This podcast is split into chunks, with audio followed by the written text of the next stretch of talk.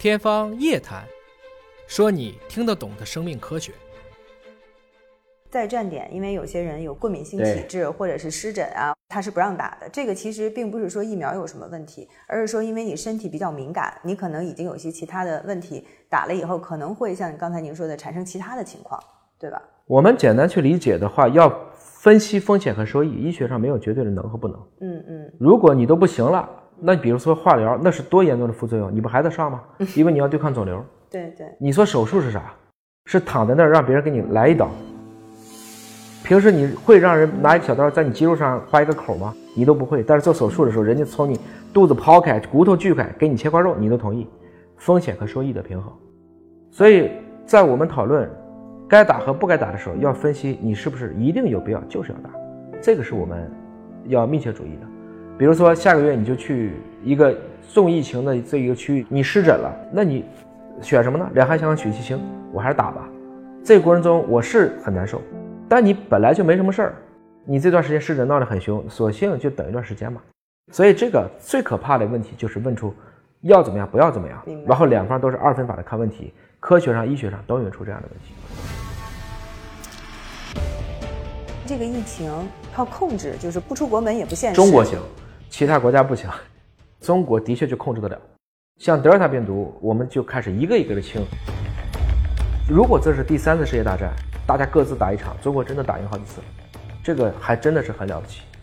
如果今年一二月份的时候，就是春节之后，我们最担心的一个冬天又过去了，在那一刻如果没有后期的境外输入，中国人民已经把这个病毒给灭了。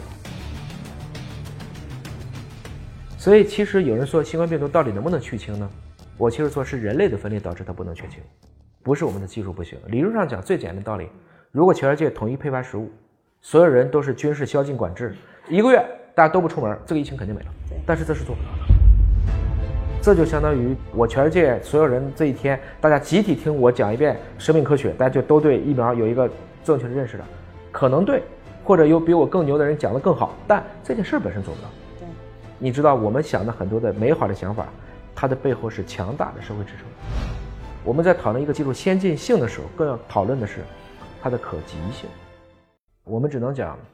针对不同的疾病，不同的疫苗结果是不一样的。有一些疫苗就是灭活的好用，到今天还是。也许有一天新的疫苗技术会比它更好用，但是我们今天这个证据尚不足。但是都做灭活疫苗行不行呢？它确实有问题，因为灭活疫苗是要培养病毒的，它的产能会受限。所以重组蛋白疫苗或核酸疫苗，它的好处是在于，它是可以按照工程化的方式往下去推。这是我们整个从疫苗的制作工艺来讲，它是不一样。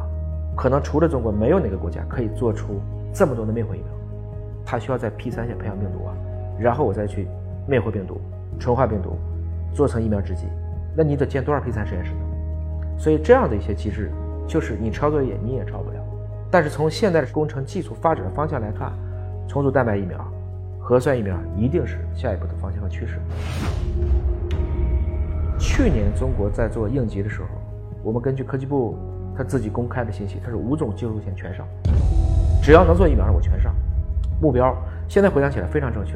第一个，我不能被卡脖子；第二个，中国如果没有疫苗，不管什么方法的，没有任何一个世界的国家能救得了你。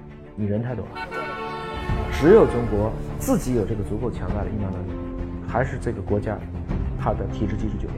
在这种应对重大危机的时候，这种举国体制是非常强大的。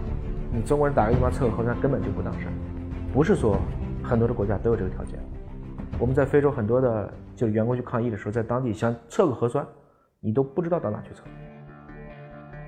哪像我们可能下个楼，到个机场，其实都有人，甚至有时候你都是免费。当然，它背后肯定还是纳税人的钱了，但是它用到了该用的地方，就是公共卫生的这样的服务上去。